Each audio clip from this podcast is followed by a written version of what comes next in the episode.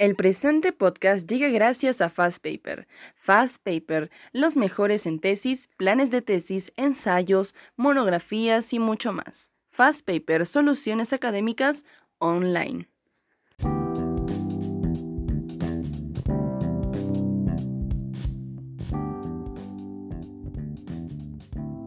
Hola, hola, ¿qué tal amantes del derecho? ¿Cómo están todos? Bienvenidos a Tips de la Calidad. Yo soy Edison Alarcón. Comencemos. En este programa, el día de hoy, vamos a abordar la segunda parte de la entrevista que tuvimos con nuestros amigos del estudio jurídico Altamirano y García. En esta oportunidad vamos a continuar con el tema de la propiedad industrial, el derecho de marcas, un tema muy importante. Para esta ocasión nos acompaña Iván Jesús Altamirano, abogado especialista en Derecho de Propiedad Intelectual y de la Competencia, miembro de la Asociación Peruana de Propiedad Industrial y Derechos de Autor API y de la Asociación Interamericana de Propiedad Intelectual ACP. Abogado pro bono en el programa de asistencia a inventores PAI del Indecopi. Muy buenos días, tardes o noches, estimado. Bienvenido nuevamente a Tips de la Calidad. Saludos amantes del derecho y público en general. Soy Iván Altamirano y hoy los acompañaré en este nuevo episodio de Tips de Legalidad. Y bien, pues entonces comencemos. Esto es la importancia del registro de marca tras la pandemia. Parte 2. A manera de introducción, la industrialización y la difusión del sistema de la economía de mercado permiten a los fabricantes y comerciantes ofrecer una variedad de productos de la misma categoría. Aunque los productos no presenten diferencias aparentes para el consumidor, suelen diferir en calidad, precio y otras características. No cabe negar la necesidad de dar a los consumidores una orientación que les permita examinar las alternativas y elegir entre los productos de una misma categoría. Y todo ello debe atribuirse a cada nombre o cada producto, dado que de esta manera se podrá diferenciar y, obviamente, eso le conviene al productor. Y precisamente, la marca sirve para designar estos productos en el mercado. Y bueno, amante del derecho, tal vez eres nuevo aquí y te estás preguntando qué es la marca o para qué sirve y todo ello. No te preocupes, en Tips de Legalidad, programa de ABUC 360, ya tocamos el derecho de marcas, la primera parte, a manera introductoria. Te sugiero ver el anterior podcast. Con todo eso claro, ya recapitulando. Doctor Iván, ¿cuál es la importancia de registrar una marca? Háblanos sobre las desventajas de no hacerlo y en todo caso, a qué entidad recurrir en razón de iniciar el procedimiento de registro. Es importante registrar una marca para el desarrollo y crecimiento de tu negocio, porque te va a permitir diferenciar el producto o servicio que ofrezcas con los de tu competencia en el comercio. Asimismo, el registro de una marca otorga seguridad a tu público consumidor, creas una reputación y generas un público fiel. Las desventajas de no registrar tu marca, y este, el error más grande que cometen los emprendedores, y es que puede ser que exista una marca similar registrada y te denuncien por uso indebido de propiedad industrial, o puede ser que algún competidor registre tu marca y obtendrá los derechos sobre la misma, ya que conforme a nuestra legislación, el derecho sobre una marca se obtiene con su registro y no solo con el uso. El INDECOPI es la entidad encargada de otorgar el registro de una marca, y este procedimiento se inicia con la presentación de una solicitud de registro ante la Dirección de Signos Distintivos. En síntesis, es importante registrar la marca debido a la mejor diferenciación que hará de tu producto o servicio y a la seguridad jurídica que esto conlleva. Y por otro lado, dentro de las principales desventajas de no serlo, implican el encontrarse en un estado de indefensión y también la probabilidad de que puedas recibir denuncias por uso indebido de marcas. Muy interesante lo antes señalado, y a este punto, doctor. Hoy día, en nuestro país, existen muchas personas que inician esperanzados sus negocios. Y en ese sentido, ¿cómo un emprendedor puede obtener el registro de una marca? Es decir, ¿cuál es el procedimiento? Para que un emprendedor pueda obtener el registro de una marca, deberá previamente realizar una búsqueda fonética del término o de los términos que conformen su marca. Hoy en día es fácil obtener una búsqueda fonética y no tiene costo a través del sitio web del Indecopi.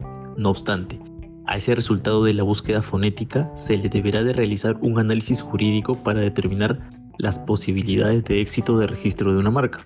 A este análisis realizado por los abogados se le conoce como reporte de factibilidad, en el cual se aplican las normas de propiedad intelectual para el registro de marca. De ser las posibilidades de registro bajas, se recomienda cambiar de marca y de ser buenas las posibilidades, el emprendedor deberá de llenar la solicitud de registro, adjuntar el pago de la tasa por trámite y enviar la información a través del portal web del Indecopi. Dentro de los próximos 15 días hábiles se estará publicando la solicitud en la Gaceta Electrónica de Propiedad Industrial del Indecopi.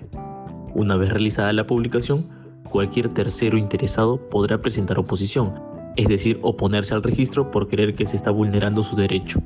De no existir oposición, el procedimiento sigue con la evaluación que realiza el especialista de la Dirección de Signos Distintivos, para luego emitir la resolución y certificado respectivo.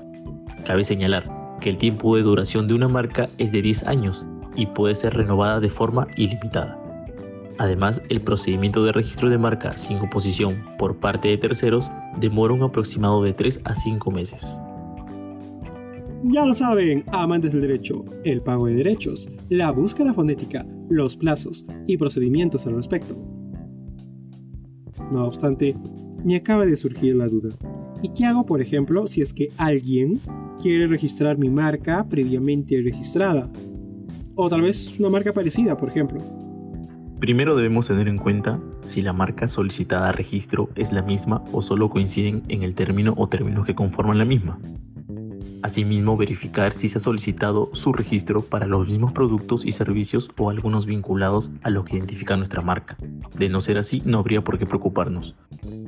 Es por eso que observamos en el comercio que existen marcas como Universidad del Pacífico que presta servicios de educación, Seguros Pacífico que ofrece seguros de vida y Librerías Pacífico que ofrece libros, y todas estas marcas pertenecen a diferentes empresas.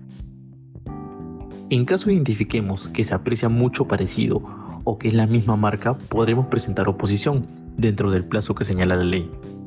Habíamos mencionado antes que en un procedimiento de registro de marca se demora alrededor de 3 a 5 meses, pero cuando se presenta una oposición o se defiende de una, el procedimiento puede durar hasta 9 meses en una primera instancia, ya que cabe la posibilidad que la parte perdedora, sea el solicitante o el opositor, pueda presentar algún recurso impugnativo contra la resolución de primera instancia. En otras palabras, no hay por qué alarmarse tanto, según lo que te voy entendiendo. Por ejemplo, es normal que otra persona pueda registrar una marca similar a la mía, a la tuya, pero, como acabas de decir, primero es necesario verificar si el rubro o servicios en el cual se está registrando es el mismo. Y bueno, en caso de oposición, es importante tener en cuenta los plazos a manejar. Sabemos que estos plazos son largos, como todo en el sistema legal. Ya a este punto, estimado, ya nos está quedando claro este tema.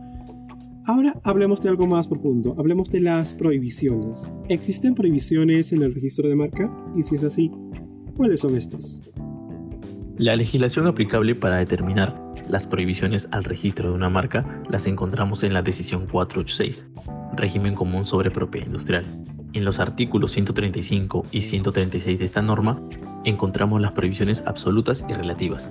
Entre las prohibiciones absolutas para el registro de marca tenemos signos que carezcan de distintividad, formas usuales de los productos o envases, elementos con ventajas funcional o técnica, designación común o usual del producto, un color sin estar delimitado, una denominación de origen, una indicación geográfica, una variedad vegetal, signos contrarios a la ley, la moral, el orden público y las buenas costumbres.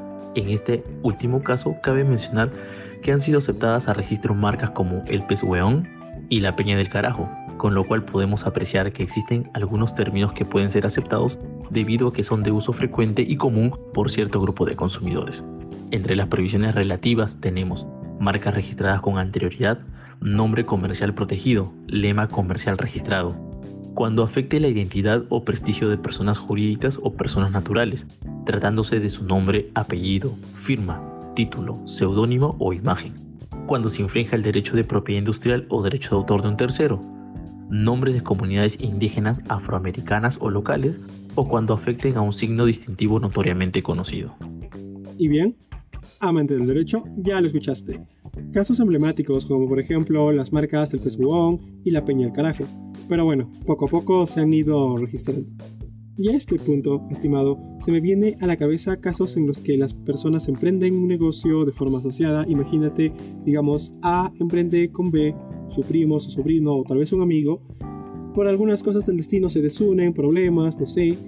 Y en ese caso, doctor, ¿qué sucede si, digamos, ha sido una marca registrada por una persona allegada? Tal vez su amigo, su ex socio que estaba trabajando con él.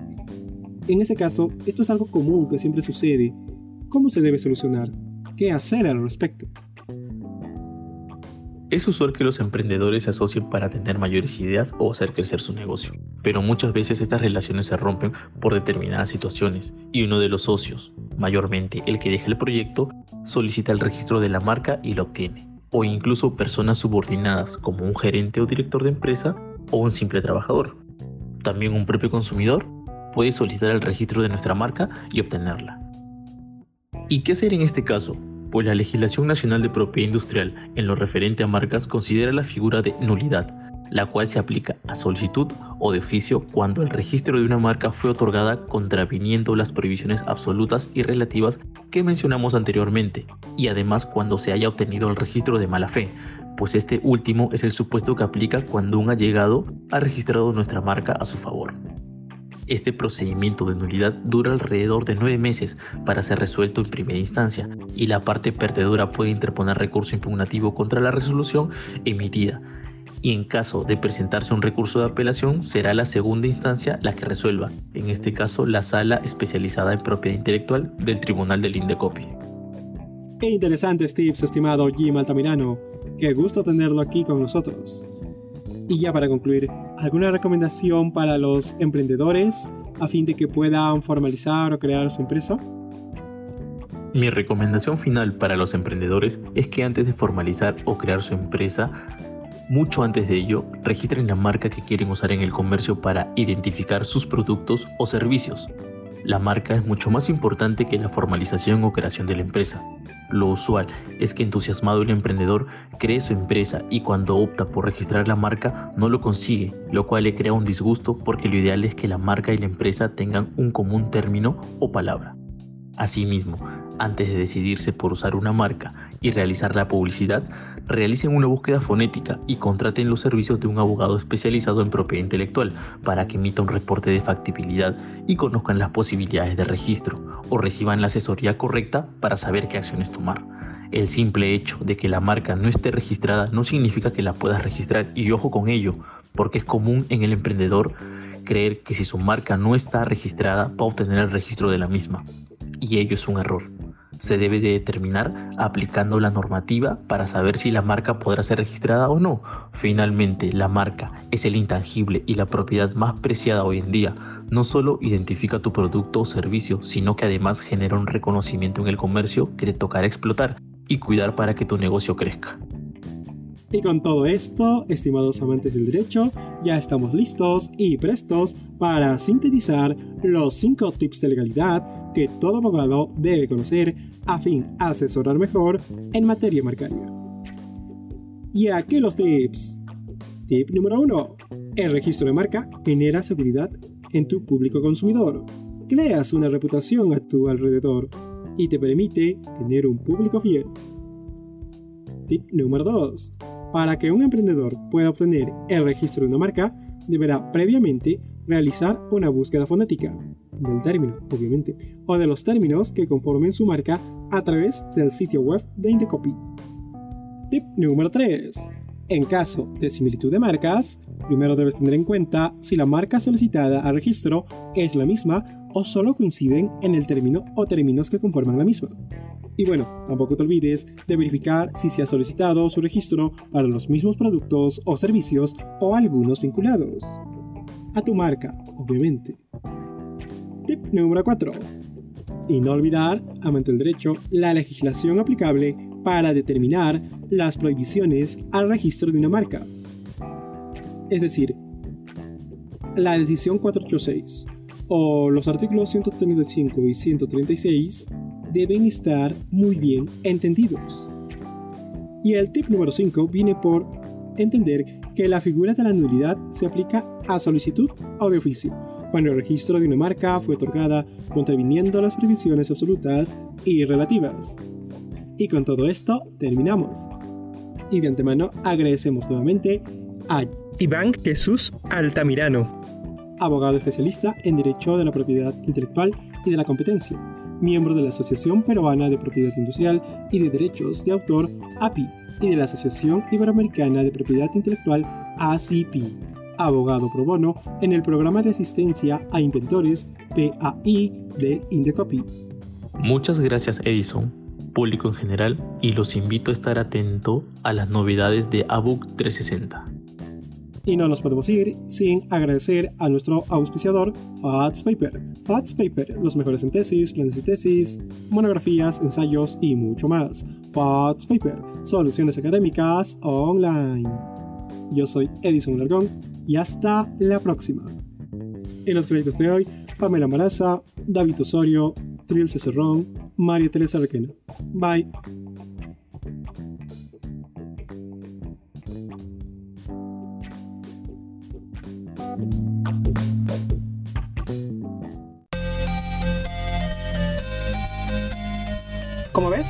Información adecuada puedes afrontar exitosamente cualquier problema legal. Si te interesa obtener más información, te recomiendo visitar la página de ABUC 360, donde podrás encontrar este y otros podcasts. Tenemos audiobooks, infografías y toda información relevante para que puedas tomar mejores decisiones. Si te gustó este podcast, síganos en nuestras redes sociales. Dale like a la página de ABUC 360. Subimos un episodio cada viernes. Bye.